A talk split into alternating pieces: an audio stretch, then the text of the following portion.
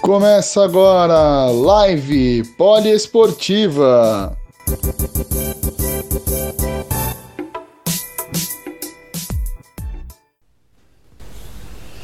Oi, pessoal. Galera tá entrando aqui. Hoje a nossa live vai ser um pouquinho diferente. Todos às vezes me conhecem lá pelo FC Nadadores e hoje eu tô aqui na Rádio Poliesportiva com a Mari.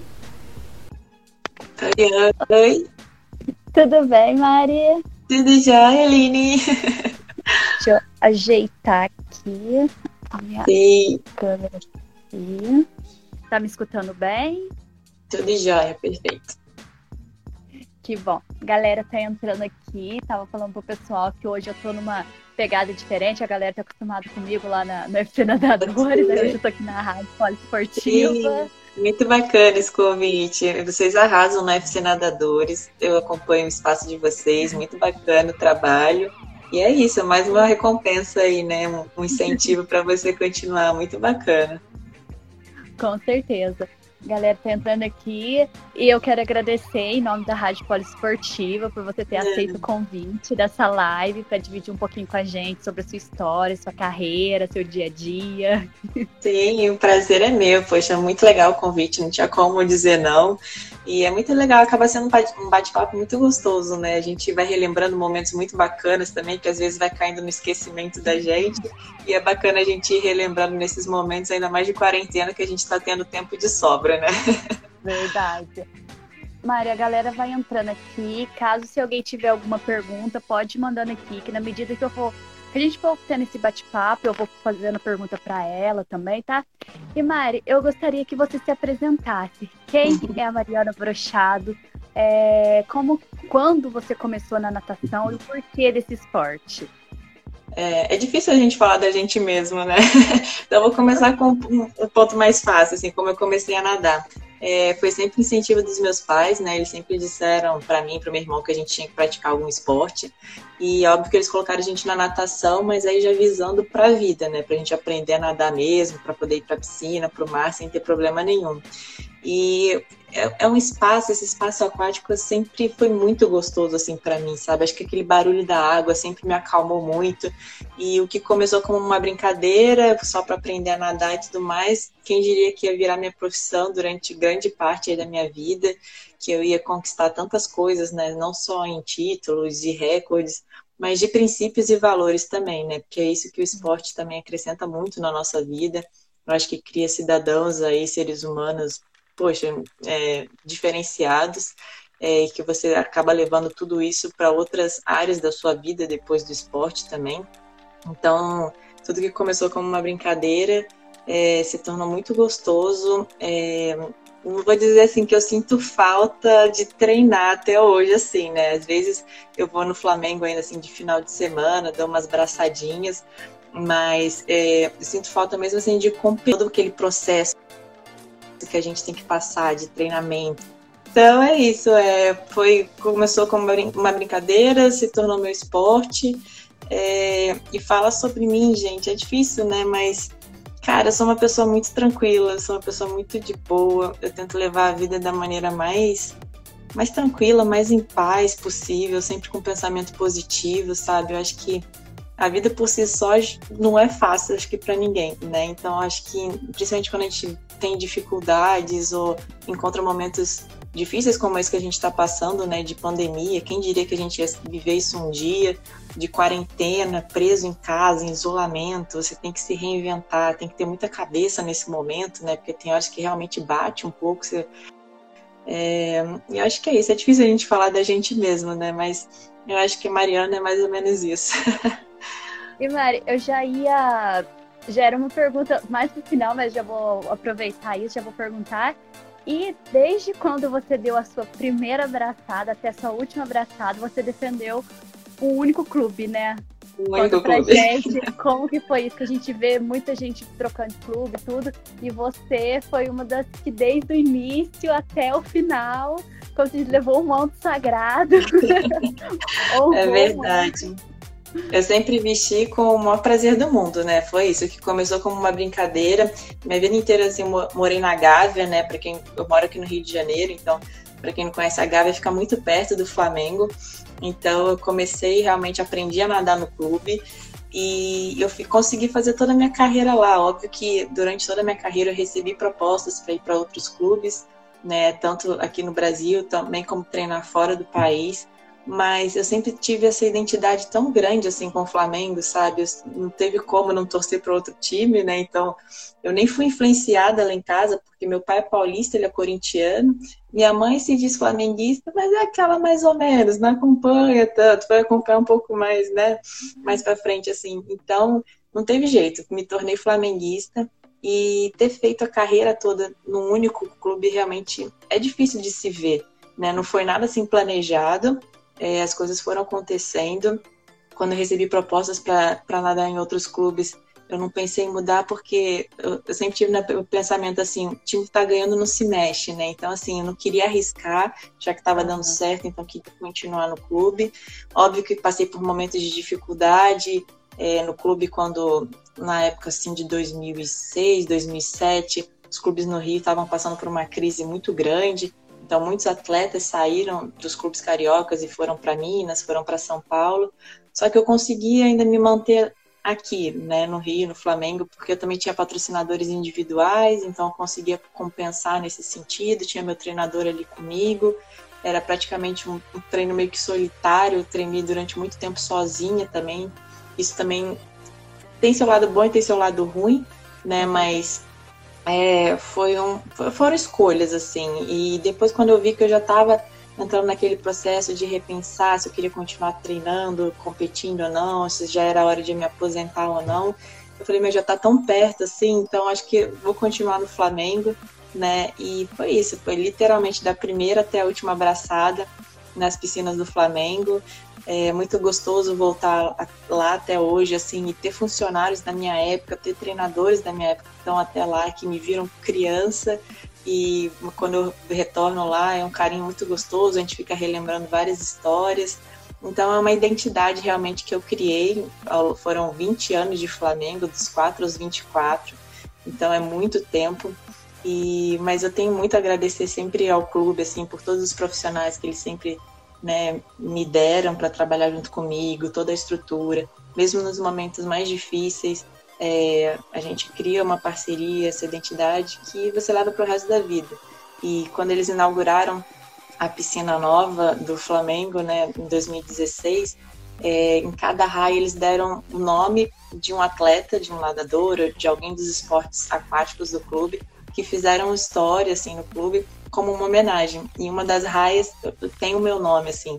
Então isso é muito bacana, sabe? Tipo, tem o meu nome lá no Hall da Fama, que eles chamam, do clube, dos principais atletas que já passaram. Então, acho que foi uma escolha mais do que certa, não me arrependo, pelo contrário, tenho muito orgulho de fazer parte aí da história do, do nosso Mengão, que é meu time de coração, né? Ah, é. E, Mari, é, sempre tem uma competição, uma prova que marca a vida de um atleta. Para você, Sim. qual foi a sua, a sua prova, a sua competição? que te marcou, é. que, assim, que você vai levar pro resto da vida. A não ser, como você disse, você falou agora, você, você fez um legado, né, durante todos esses anos de um clube só, é, ter seu nome, que a vida inteira vai ser isso. E qual foi essa, essa prova, essa competição que te marcou? É difícil a gente escolher só uma, né? Porque cada prova assim tem um significado na sua trajetória para você ir crescendo como atleta também, né? É, eu lembro meu primeiro título nacional de Troféu Brasil, foi muito importante lá no Júlio de Lamare, quando eu venci a prova dos 200 livres, eu tinha 16 anos de idade. É, minhas medalhas no Pan-Americano de Santo Domingo em 2003 também, a prata e o bronze, tinha 18 anos, era meu primeiro PAN, tipo, não estava acreditando nem que eu estava na seleção brasileira e já voltei com duas medalhas. Meu primeiro recorde sul-americana foi no Japão em 2002, mas sem dúvida nenhuma foi a final olímpica, né? Não tem como é o sonho de todo atleta participar de uns Jogos Olímpicos. É, aí a gente conseguiu fazer uma final ainda naquele revezamento 4 por 200 livre.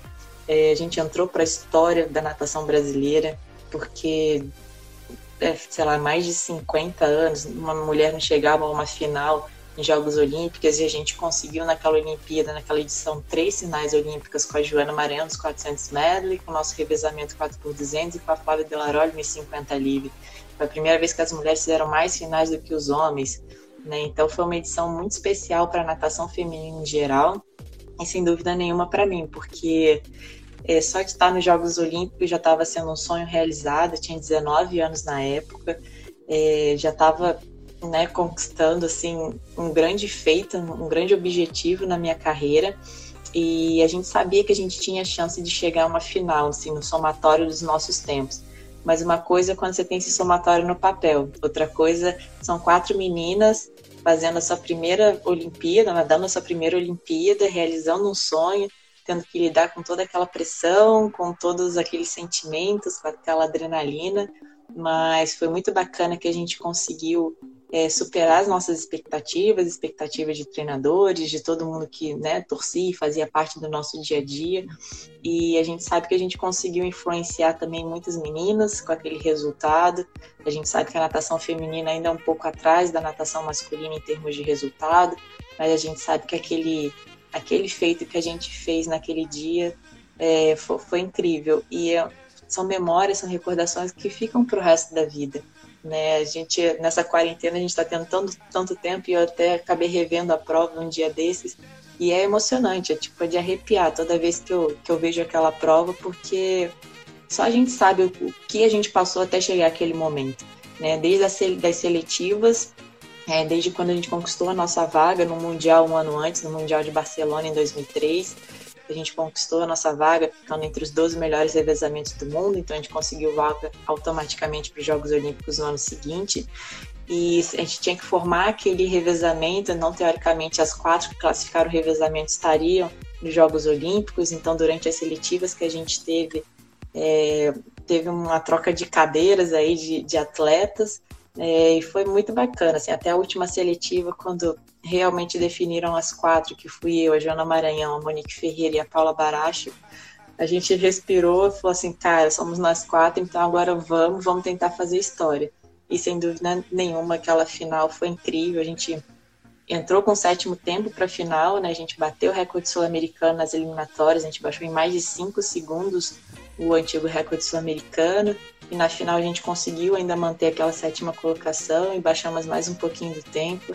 Então a gente mostra que a gente se, realmente se divertiu naquela final. A gente não sentiu aquela pressão, né? Todas conseguiram nadar muito bem novamente. E é um feito que vai ficar aí pro resto da vida, nosso nome na história. Fico com muito orgulho que a gente que a gente relembra essa prova. Foi a Olimpíadas de Atenas, né? Exato, 2004. É, você chegou a participar de outras Olimpíadas ou essa foi a Não. sua primeira? Foi só essa. Sydney, eu tinha 15 anos, eu vi pela TV, acordava de madrugada lá para ver Ian Thorpe, né? Aquela, aquela Olimpíada foi muito especial também, ver o bronze dos meninos no 4 por 100 metros livre. E fui a Atenas, tentei Pequim também, só que aí eu não consegui. Os índices estavam muito fortes, assim, quatro anos depois. Tempos que nunca nenhuma mulher conseguiu fazer na natação brasileira, né, na prova dos 200 livres, 400 livres, que eram as minhas especialidades. E no revezamento a gente não conseguiu classificação também. Então, Pequim eu não consegui ir. E aí foi quando eu decidi encerrar minha carreira, no finalzinho de 2008, com 24 anos. É, mas foi uma decisão assim muito pensada, né? Não foi porque eu justamente não queria me arrepender. E a gente sabe que isso é um momento assim de grande dúvida do atleta, né? Saber a hora de parar. Você não sabe se você quer parar no seu auge, quando você está muito bem, também você não quer parar quando você já está mais ou menos, né? Aquela, quer deixar aquela última impressão, a última impressão é que fica. E você fala, o que, que eu vou fazer agora? Porque você sempre fez aquilo, aquilo sempre fez parte da sua vida, é sua profissão, né? Sempre foi sua profissão. Então é um momento muito delicado. Mas eu comecei a matutar essa ideia de encerrar o ciclo olímpico, né? Já que os atletas costumam trabalhar em ciclos olímpicos de quatro em quatro anos, depois do Mundial de Xangai em 2006. Não sei porque eu, eu, naquele mundial eu, eu, nadei muito bem, cheguei a uma final nos 400 livre, bati o recorde sul-americano, fiz um grande mundial em piscina curta. Mas quando eu voltei para o Brasil, eu falei, cara, eu acho que eu tô começando a cansar um pouco dessa rotina, dessa pressão. A gente se entrega demais, né? Então, já estava na faculdade, então eu treinava de manhã, treinava à tarde, estudava à noite. Então, meu dia começava às seis da manhã, terminava às onze, onze e meia. E era uma vida realmente muito sacrificante. Eu estava começando a cansar, acho que meu corpo estava começando a reclamar um pouco também. Então, eu falei, eu quero tentar mais um PAN e uma Olimpíada, né, em 2007, 2008. Infelizmente, não consegui terminar da forma que eu queria. É isso, né? Eu sei que eu fiz, eu acho que tudo que eu podia para tentar ainda conseguir esses objetivos, mas no PAN do Rio eu perdi a vaga assim na última seletiva, na última prova. Naquela época a gente tinha seis, sete seletivas, era uma coisa absurda. Não tinha como você estar tá bem também em todas as seletivas, né? Eu acabei perdendo a minha vaga na última seletiva, então foi um baque muito grande para mim. E Pequim eu sabia que era difícil, porque os índices estavam realmente muito fortes. Mas eu acho que eu fiz tudo que eu podia. Eu fiz tudo que o meu treinador mandava. Eu sempre fui muito Caxias, muito certinha, assim, muito, sabe, totalmente dedicada, focada. Porque eu sei que não basta só talento, né? Você tem que treinar, meu. Você tem que estar tá se superando no dia a dia, tanto mentalmente como fisicamente. Ser atleta profissional não é fácil, realmente é para poucos. Você tem que ter muita cabeça. A gente sabe que a natação é um esporte individual. Então é só você com você mesmo ali contando ladrilho, né? Como todo mundo costuma brincar com a gente, ficar para lá e para cá, para você treina horrores, horas e horas para uma prova de, no meu caso, era uma prova de dois minutos, né? Tem gente que treina horrores para uma prova de 20 segundos, como uma prova de 50 livre masculina. Então, mas também é muito prazeroso quando você consegue se superar, quando você consegue ser a sua versão mais rápida de si mesmo. É, mas aí eu já então maturei, fiquei matutando essa ideia durante uns dois anos e realmente quando eu não consegui o índice para Pequim, eu falei, vou terminar o ano, né, que eu tinha compromisso com meus patrocinadores, com o Flamengo e tudo mais. E aí no finalzinho de 2008 eu resolvi pendurar o maiô, é, como a gente costuma falar. É, com 24 foi, muita gente fala, nossa, você parou muito cedo mas é, na natação você começa muito cedo também, uhum. Né? Então, desde muito cedo eu já tinha aquela vida de atleta profissional, ali com 12, 13 anos, treinando treino duplo o tempo todo. É, então, você tem que. Foi uma, uma longa carreira, eu digo assim, foi, foi boa. Podia ter sido mais? Talvez sim, mas é, como a gente costuma trabalhar em ciclos olímpicos, eu falo, cara, acho que eu não tenho mais quatro anos pela frente, assim. Eu chegaria em Londres com 27 para 28 anos. Você pega as provas de 200, 400 livre, é muito difícil você ver alguém com essa idade, mesmo hoje em dia, né? A gente vê que a gente teve uma evolução muito grande em parte de treinamento, de tecnologia, de ciência, de estudos e tudo mais. A gente vê que a vida do, do esportista está sendo até mais longa hoje em dia, ainda bem. Mas na minha época ainda parei realmente cedo, mas não me arrependo. E acho que as coisas foram acontecendo assim depois, né? Eu parei três meses depois, estava trabalhando no Sport TV, faltava um ano e meio para me formar na faculdade. Então as coisas foram se encaixando e acho, eu acredito muito que nada é por acaso nessa vida. Então acho que tudo aconteceu na hora certa. E antes de pensar em aposentar, você chegou a pensar em desistir da, da carreira? E, e, o que, que não te fez desistir? Se falasse, não, tem, mas vou tentar de novo. Porque todo mundo é, fala que natação é uma relação de amor e ódio, né? Exatamente. Tipo, hoje eu tô bem, amanhã eu tô. Eu, eu, hoje eu quero, amanhã eu não quero. E Exatamente. não te fez desistir dessa, dessa carreira até você sentir que estava bem para se aposentar das piscinas? É, tem, um, tem um nome e sobrenome de uma única pessoa que não me fez desistir, que se chama Ricardo Trovão. Ele era meu treinador na época. É, eu tinha mais ou menos entre 11, acho que eu tinha uns 11 anos. E, cara, é isso. Eu sempre fui tão certinha, sempre fazia tudo assim. E quando eu era mais nova, ali, mirim, petis, cara, eu não era as melhor, das melhores, assim, nunca fui. Eu demorei um pouco a desenvolver. Eu comecei a dar resultados mais expressivos ali em juvenil, a júnior, sim, eu já, já tava, assim, entre as melhores do país. Mas ali mais nova, cara, não, parecia que não tava acontecendo, sabe? E eu tinha mais medo de chegar para os meus pais e falarem putz, não quero mais nadar, do que chegar pro meu treinador na época que ele era tipo um carrasco, assim, sabe? Ele só colocava medo. Mas ele colocava medo em quem não queria nada com nada. Quem era dedicado, ele era tranquilo. E aí eu lembro que eu fui, cheguei assim no treino da Tassi, que eu falei, poxa, Trovão, então, preciso conversar com você, né? Daquele jeito, uma menina de 11 anos, imagina, né? Daquele jeito todo tímido, então acho que eu tô pensando em parar de nadar. Eu só lembro que ele me olhou e falou assim, Mariano, coloca sua touca, coloca seus óculos, vai treinar, tenha cabeça, tudo vai acontecer, cada um tem seu tempo, cada um tem um organismo. Você faz tudo direitinho, você tem talento, você leva jeito para coisas, as coisas vão acontecer para você. Tipo, não desiste, se dá mais um voto de confiança que as coisas vão acontecer, fica tranquila. Eu falei, tá, tá bom, vamos lá, então vamos tentar mais um pouco, né? E aí foi isso, aí aos pouquinhos foi melhorando, com 13 eu peguei minha primeira seleção brasileira absoluta, nadei uma etapa de Copa do Mundo, é, com 16 foi quando eu ganhei meu primeiro título nacional, tipo, então, é, o trovão tem, tem muito significado na minha vida. Eu passei anos sem encontrar com ele, sem ter nenhum contato. E ano passado eu encontrei, acho que depois, sei lá, de uns 15 anos, eu não acreditei, foi trovão. A gente se emocionou, assim, quando a gente se encontrou. E eu falei, cara, eu agradeço demais a você, porque você, com certeza, foi o cara que não me deixou parar, graças a Deus, porque senão eu não teria vivido tudo que eu vivi que a natação me proporcionou, assim, como atleta profissional. Então, tem nome e sobrenome. o grande responsável por isso.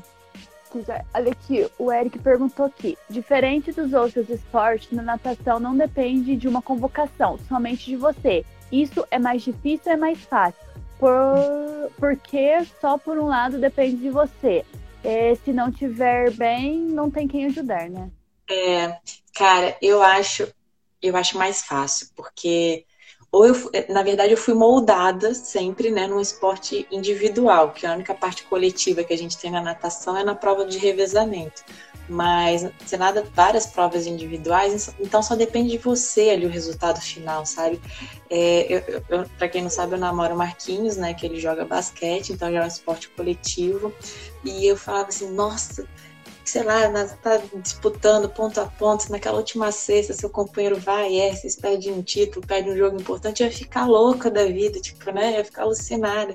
Mas assim, eles são moldados para jogarem em time, né? Para terem é, um ajudando o outro ali em todos os momentos e acontece, a gente sabe que é uma coisa do esporte. E no caso da natação, do judô, da ginástica, só depende da gente ali na hora H. Então, assim, se o resultado foi bom, ótimo. Se não foi, cara, a culpa é minha. Vamos ver o que, que aconteceu. Se eu, eu tava nervosa, ou se eu não treinei suficiente, né? Tanta coisa pode acontecer.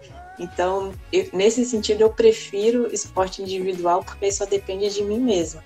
Óbvio que tem muita gente que trabalha com a gente, né? Nosso treinador, preparador físico, nutricionista, fisioterapeuta, muita gente está por trás mas na hora H só depende de você. Então, assim, no meu caso, eu acho mais fácil. E no caso da natação ainda, por ser tempo, né? Não é convocação por, ah, não sei, ou notas subjetivas da ginástica, por exemplo. São, são esportes subjetivos, nada sincronizado, não sei.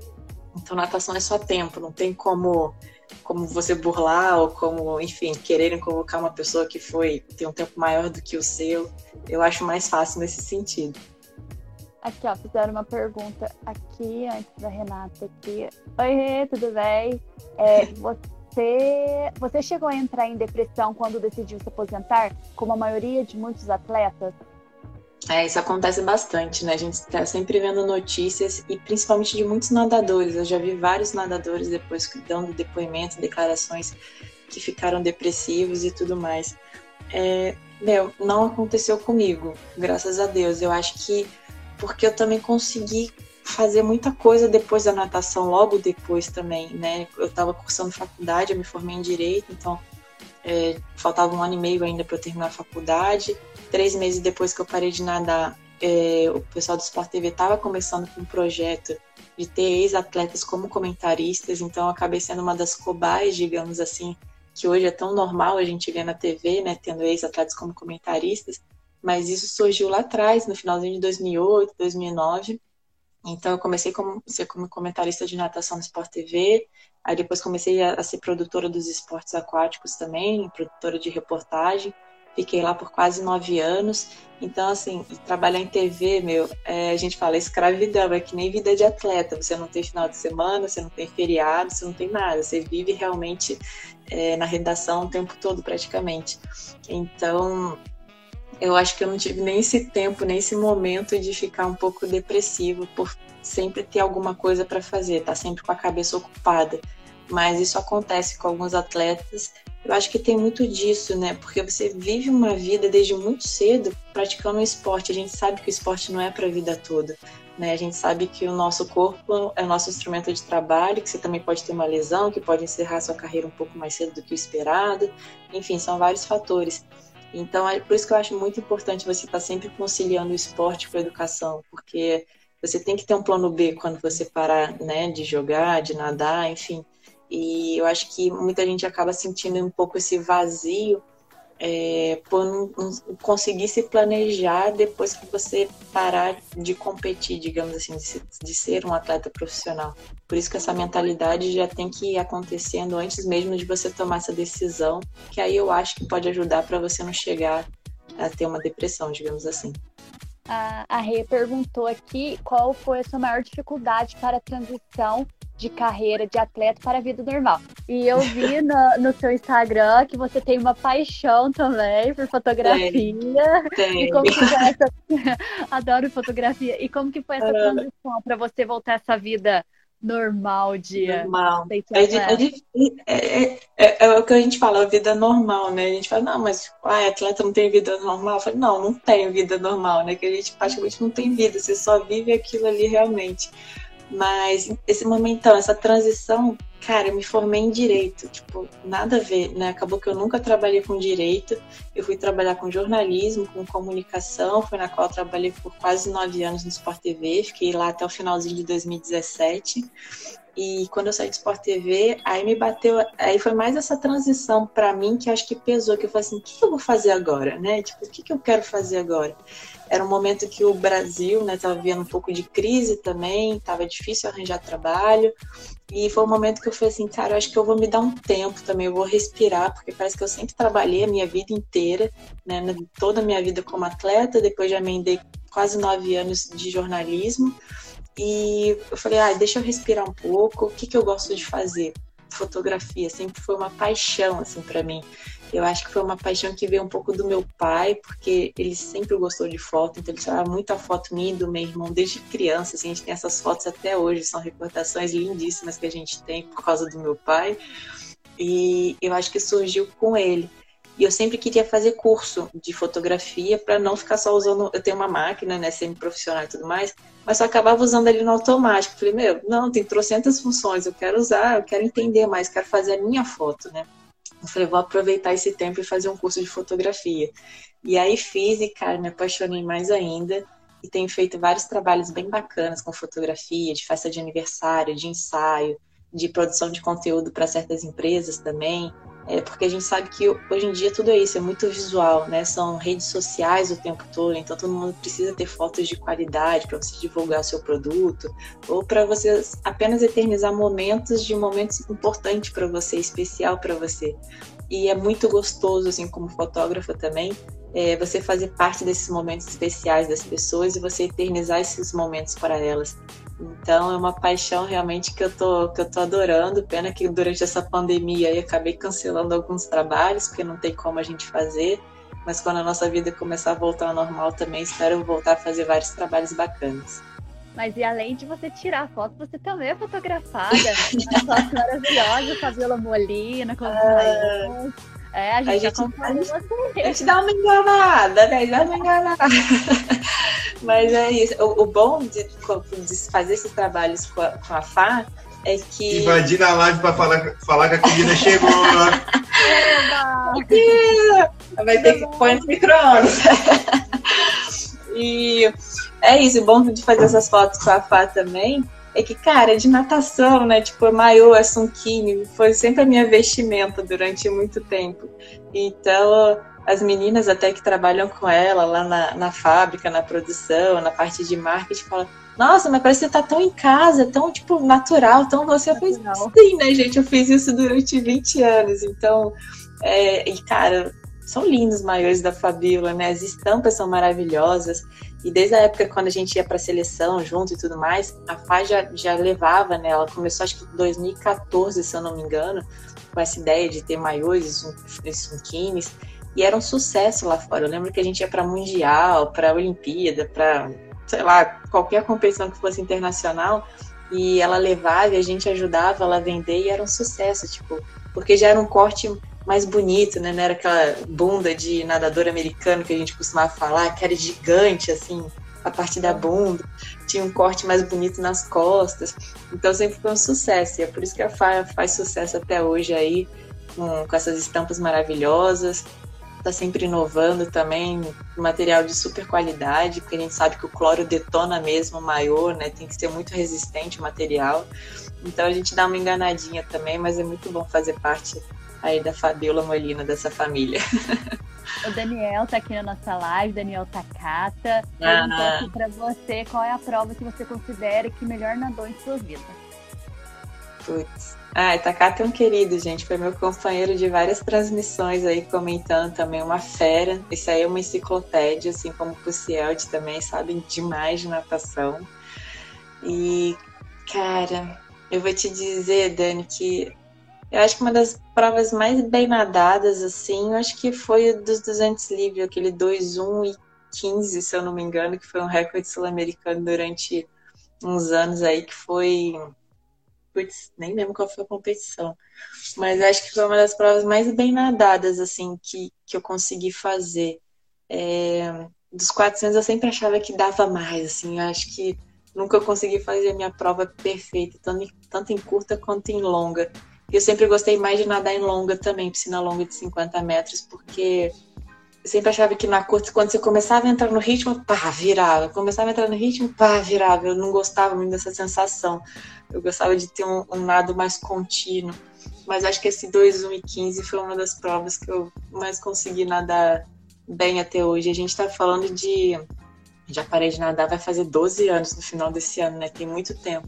E até tava com a Ana Marcela um dia desses, a gente conversando, até perguntei, cara, Ana, 2-1 um ainda pega final A, assim, no troféu. Ela falou, putz, pega fácil. Eu falei, nossa, então.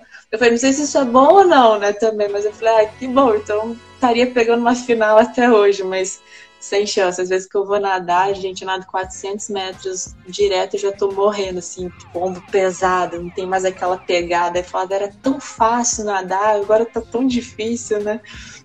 Ficar velha é difícil. A Vicky perguntou aqui: qual conselho você pode dar para alguém que quer ter um futuro na natação, mas não há incentivo nenhum? É. É. Cara, você tem que acreditar nos seus sonhos, você tem que ser persistente. Eu acho que uma hora acontece. É, mesmo quando eu tinha resultados, por exemplo, eu não tinha patrocinador. Eu fui ter ali no finalzinho de 16 anos, meu primeiro patrocinador foi a Speedo, acho que eu tinha 16 anos, e que, cara, foi até o final da minha carreira. Então eu tenho um carinho muito especial, assim, pela galera da Speedo, assim, por ter me dado essa oportunidade, assim, desde cedo e ter me apoiado até o final da carreira.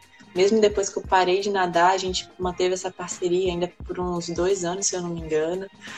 É, mas é isso, eu acho que sempre tem aquele patrocínio, né, que é onde tudo começa, ali te incentivando.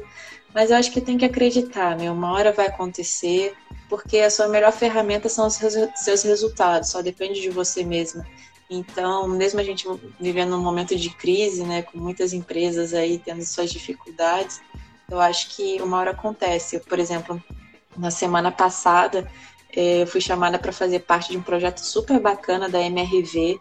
Acho que pela primeira vez eu vi isso, uma empresa montando um time para patrocinar 12 meninas, só atletas mulheres brasileiras. Tipo, nunca vi isso. Muito bacana, porque a gente sempre vê muitos é, atletas homens sendo patrocinados também, né? Às vezes não tantas mulheres.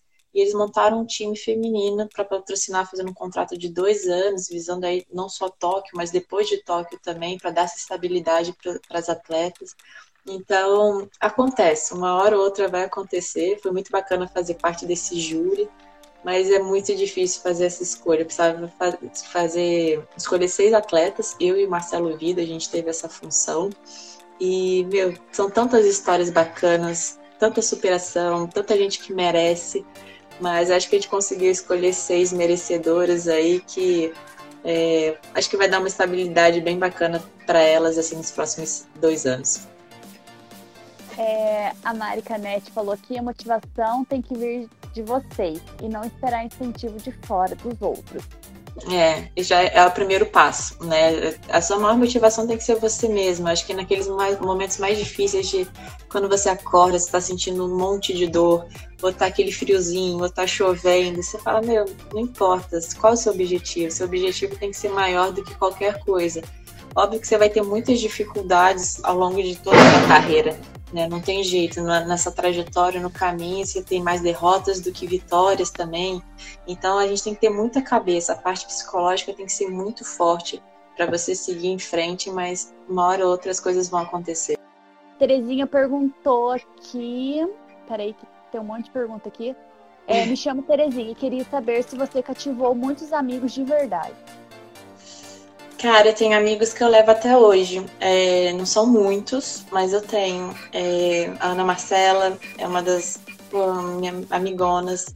A gente. É engraçado porque a gente pegou um final ali da, da transição. Tipo, eu tava para parar de nadar, a Ana tava meio que começando ali, a gente disputou algumas competições juntas.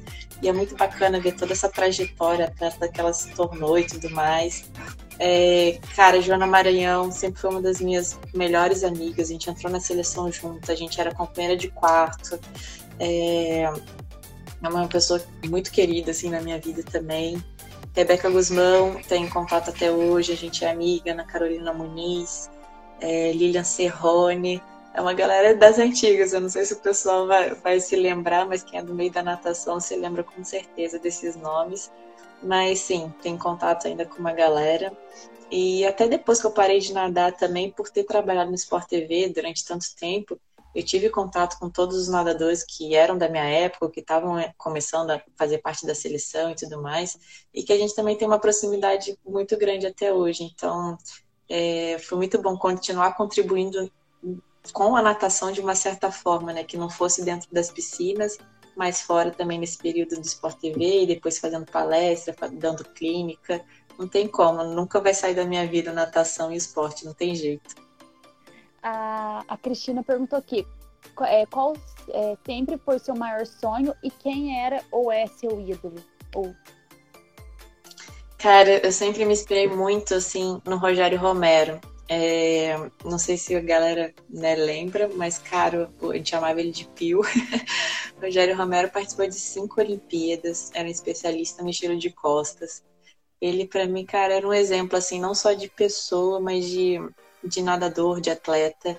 Ele, cara, teve uma vida muito longa. Eu não lembro até quantos anos o Pio nadou, mas, assim, foi. Ele é da época de Gustavo Borges, de Fernando Scherer, né, da Fabiola Molina mas era um cara assim o que, o que eu gostava dele que era um baita nadador mas era aquele cara discreto sabe sempre sempre na dele e sempre tentava te ajudar de alguma forma com algumas palavras é, incentivadoras motivacionais o Pio sempre foi um, um cara que eu admirei muito assim e qual foi o meu maior sonho? O maior sonho acho que era participar de uma Olimpíada, né? Não tinha jeito, acho que é o sonho de todo atleta participar de uma Olimpíada e eu consegui isso em 2004 e ainda mais chegando a fazer uma final, foi muito bacana. E, Mari, a gente fala que depois a gente vai entrar no nosso ping-pong aqui, porque a gente vê os atletas, quem acompanha, ali no momento da prova, no momento uhum. que, né, do bloco, ou do pódio, ou não. Mas Sim. por trás dos bastidores sempre acontece alguma coisa. Já aconteceu uma coisa engraçada com você? Tipo, de, de ou na hora da prova de reventar óculos, touca, esquecer maiô, esquecer o traje, rasgar traje. É. Já aconteceu assim? Já aconteceu de, cara, de touca rasgar, tipo aquela que a gente quem é nadador sabe, a gente tá sempre puxando a touca, né? Então ela sempre arrebenta no mesmo lugar, assim, quando você puxa daquele tac, é sempre aquele redondinho, mais ou menos, né? Então, de assim, minutos antes da prova, tá assim, tac, aí eu falei, caraca, e agora? Aí não tinha nenhuma perto, né? Eu falei, cara, me joga alguma touca, mas sem nome, né? Tipo, não me vem com o nome de outra pessoa, imagina, com o nome de outra pessoa ali na touca, pode ser qualquer touca, não sei quem me dá. Mas aí você vai criar, você vai né, conquistando essa experiência também. Aí depois ia para a prova já deixava uma touca assim no casaco, na calça ali, caso acontecesse alguma coisa, um outro óculos também. Teve uma vez que um traje meu rasgou também, foi um momento meio tenso, né? Que a gente costuma colocar aqueles trajes que são super difíceis, super apertados. Tá, arrebentou. Falei, putz, e agora, né? Gritava no banheiro dos meninos, alguém tem um traje pra me emprestar, não sei o quê. Mas acho que foram essas duas coisas, assim, que acho que meu, deve ter acontecido com quase todos os nadadores em algum momento. Toca óculos, com certeza, acho que já aconteceu com alguém. Traje, de repente, comigo aconteceu também, não tem jeito. Ah, eu brinco que, igual a gente, assim, é, a gente abre esse espaço para os atletas, né? Falar um pouquinho do, do que acontece, Sim. tudo. Porque é uma coisa tão. Tipo assim, o que passa na televisão é o o básico, é. né? É o atleta ali pulando na água seu tempo, Sim. ou tá selecionado, não tá, alguém ganhou medalha, não tá. Mas, né, quantas viagens, quanta coisa aconteceu. Eu, eu gosto Tem disso, uma. eu gosto de, de falar com os atletas, essas coisas assim, engraçadas, que tem toda essa trajetória, essa é. bagagem. Eu vou contar uma história, então, que aconteceu. Foi no Mundial de 2006, era em Xangai, na China, longe para Dedel. Aí a gente fez aquela viagem, sei lá, 30 horas, não sei o quê. Chegamos em Xangai. Estamos lá esperando nossas malas. Cadê as malas? Nada de mala, nada de mala. Chega mala, mala, nada, nenhuma mala. Todo mundo tem praticamente a mesma mala que a gente ganhava, né? Por estar na seleção e tudo mais. Então, aquele padrão de mala, tudo igual. E, cara, não chegava mala de ninguém. E aí, de repente, colocam aquela plaquinha assim de última mala, última bagagem. A gente, todo mundo olha assim um pra cada outro e falou, e agora, né? E nem todo mundo tinha isso de levar ali na, na mochila de mão um maiô, uma touca com óculos. Eu já estava um pouco mais sagaz, estava com a touca e o óculos, mas não, não tipo, maiô, ah, não, maiô qualquer coisa compra, não sei o que. E, cara, nada de chegar. E a gente chegou, acho que, se eu não me engano, tipo, à tardezinha, a gente foi pro hotel. E no final da tarde a gente falou assim, vamos dar aquela soltada na piscina, né? Todo mundo tirar o avião das costas, 30 horas de viagem, não sei o que, daquela relaxada. E tinha uma galera que tinha sunga, tinha mas a maioria não tinha. E aí eu lembro que os treinadores chegaram lá, eles conversavam com outros treinadores e tudo mais, contaram a nossa situação. E aí, de repente, chega o técnico da Federica Pellegrini, a italiana, que tá nadando até hoje super bem, né? Super alto nível. E falou assim: ah, cara, tô... Federica tá dando o maior dela para vocês e tudo mais.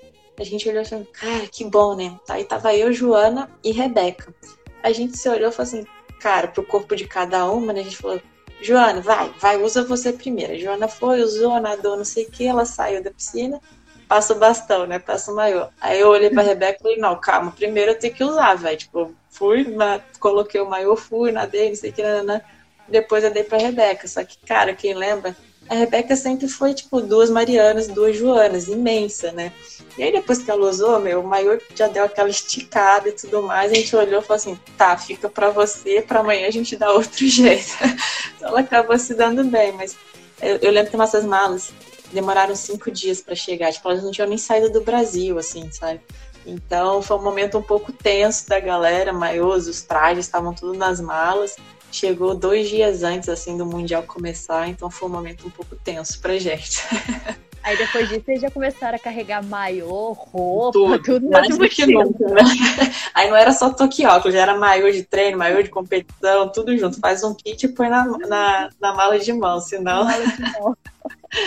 ah, mas eu, igual eu falo, eu gosto da, dessas histórias, porque uh, muita gente já aconteceu, já entrevistei outras pessoas também. Sim. Nossa, gente, eu, eu falo que eu vou abrir um, um como é que fala? Um uns Uma vídeos caixinha. assim contando, sim, é, contando da, do perrengue que, o, que os atletas passam. Cara, e... tem, tem, que ir até anotando, porque senão vai esquecendo com o tempo, assim, porque é muita história que acontece nessas viagens, é muito legal. Isso fica pro resto da vida, né, A gente dá risada até hoje. Mari, é, eu vou fazer agora com você, daqui a pouco encerra a nossa live. Eu vou fazer com você um ping-pong tá? Uhum. É, uma palavra lá, uma cá. Se alguém tiver alguma coisa pro ping-pong também, pode mandar aqui, que eu fiz algumas perguntinhas aqui. Se alguém tiver mais alguma curiosidade. E vamos lá. Mas, natação é? Putz, natação é. Cara, natação foi a minha vida durante muito tempo. Foi o que me deu Cara, tudo que eu tenho, acho que tudo que eu sou, e é um esporte sensacional. Para mim é um dos esportes mais bonitos de se ver, assim, sabe? Esporte é? Esporte é uma ferramenta para você criar excelentes cidadãos. Flamengo é ou foi? é meu time de coração, sempre vai ser, não tem jeito. Sou mulamba, sou torcedora que vai no Maracanã, que xinga, que torce. Flamengo é, putz, é, é uma paixão. Treino é? Ah, é sacrificante demais. Você sentir dor ali, até na ponta da orelha, mas é necessário, não tem jeito. Fotografia é? Ah, é uma paixão. É, eternizar momentos para as pessoas, fazer parte de momentos especiais, é incrível. Ser comentarista foi ou é? foi uma baita responsabilidade. É, é, foi uma baita responsabilidade. Pódio é? Pódio. Putz, é um momento incrível, é um momento de, de glória, é um momento de satisfação, é um momento mais do que especial, que faz você pensar que, putz, tudo valeu a pena. Estilo livre é? Ai, eu acho que é o estilo que todo mundo aprende a nadar primeiro, né? O estilo de crawl, o estilo livre, que foi meu estilo durante toda a minha carreira. Recorde é? É emocionante. É emocionante. Quando bati meu primeiro recorde, tanto do primeiro até o último recorde, sempre foi muito emocionante. Olimpíada é ou foi? É. é o sonho de todo atleta, não tem jeito, e foi um dos momentos mais especiais da minha vida. E o 4, é, o 4 por 200 foi?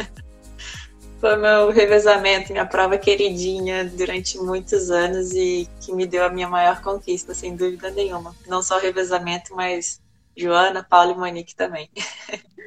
Aí, ó, aqui a galera aqui agora. Mar ou piscina? Nossa, piscina sempre, gente. Eu morro de medo de nadar em mar. Um monte de gente falava assim no final da minha carreira, assim, ah, vai fazer travessia então, você nada bem longa distâncias e tudo mais. E de jeito nenhum, eu morro de medo, morro de medo de mar não saber o que, que tá embaixo, o estilo é outro, tem que ficar levantando a cabeça, tem correnteza, piscina sempre, mais tranquilo. Perguntaram ali, Marquinho é? Ah, não, não, não, meu namorado. Minha paixão, meu mozão, meu gigante. Ai, Mari, que live legal. Eu queria que você, galera, se alguém tiver mais alguma pergunta, a gente tem uns minutinhos ainda.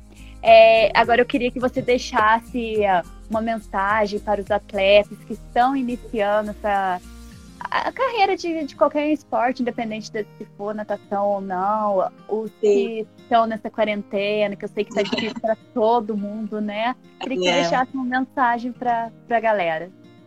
Cara, eu acho que é, é sempre aquele clichê, né? Mas você tem que acreditar, você tem que acreditar nos seus sonhos, você tem que acreditar no objetivo que você traça.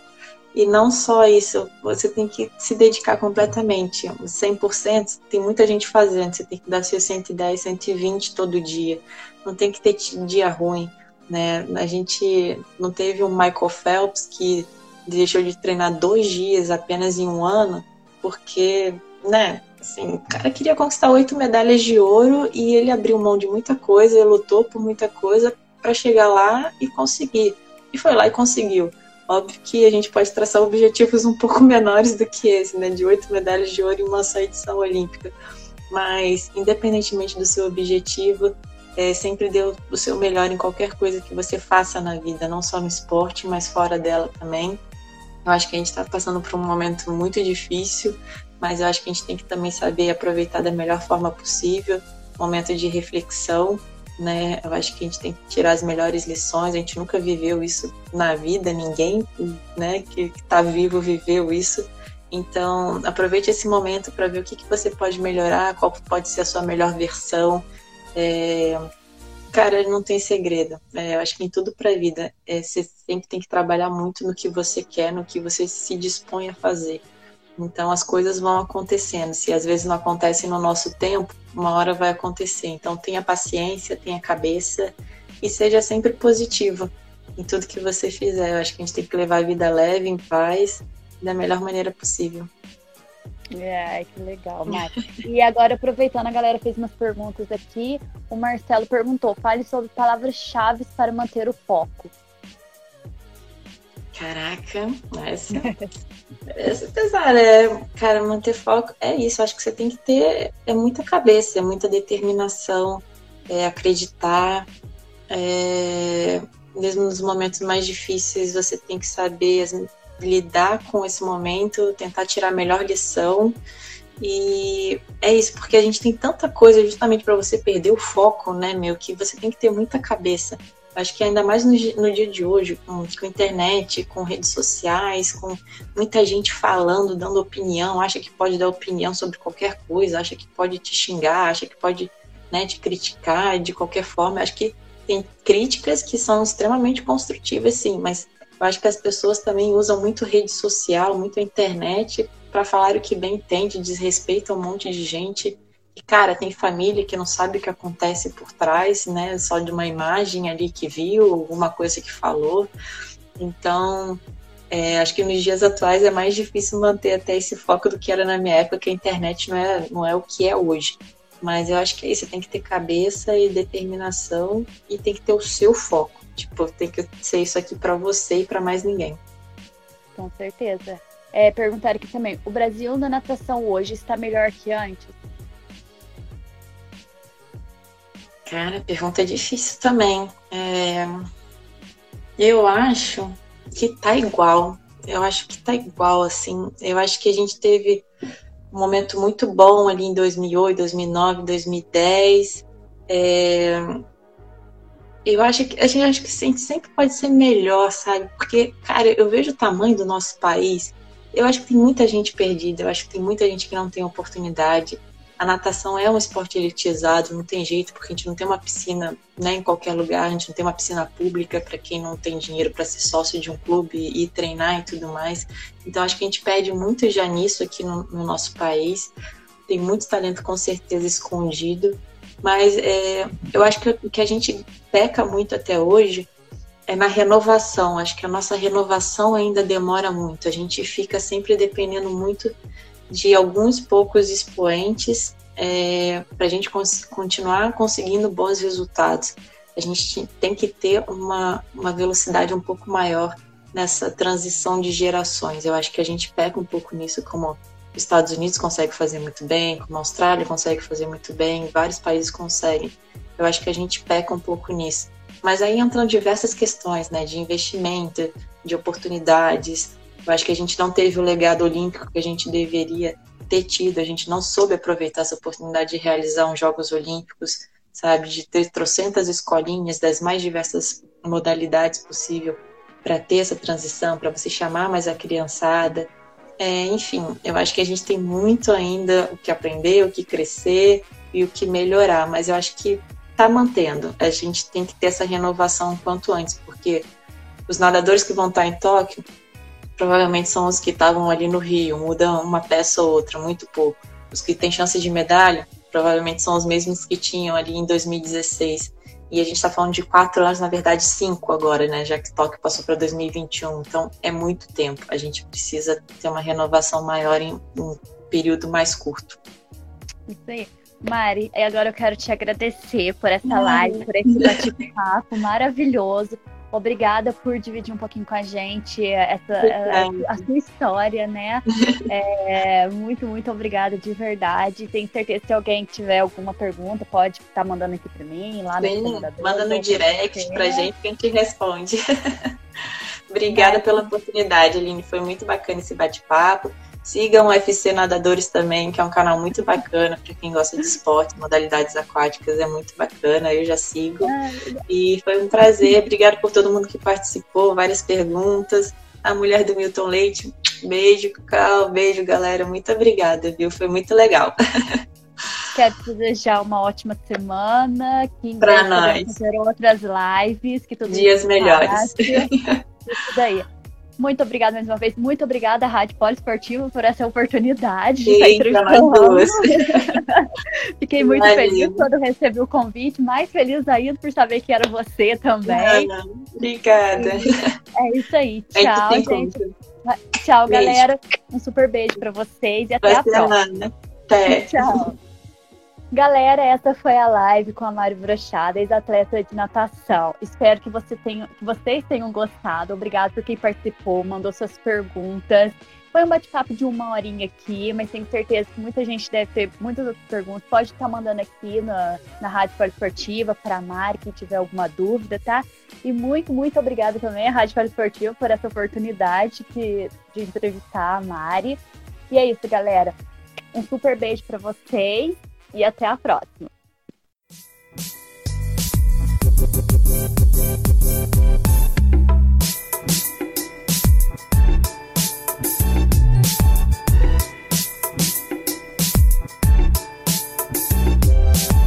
Termina agora a live poliesportiva.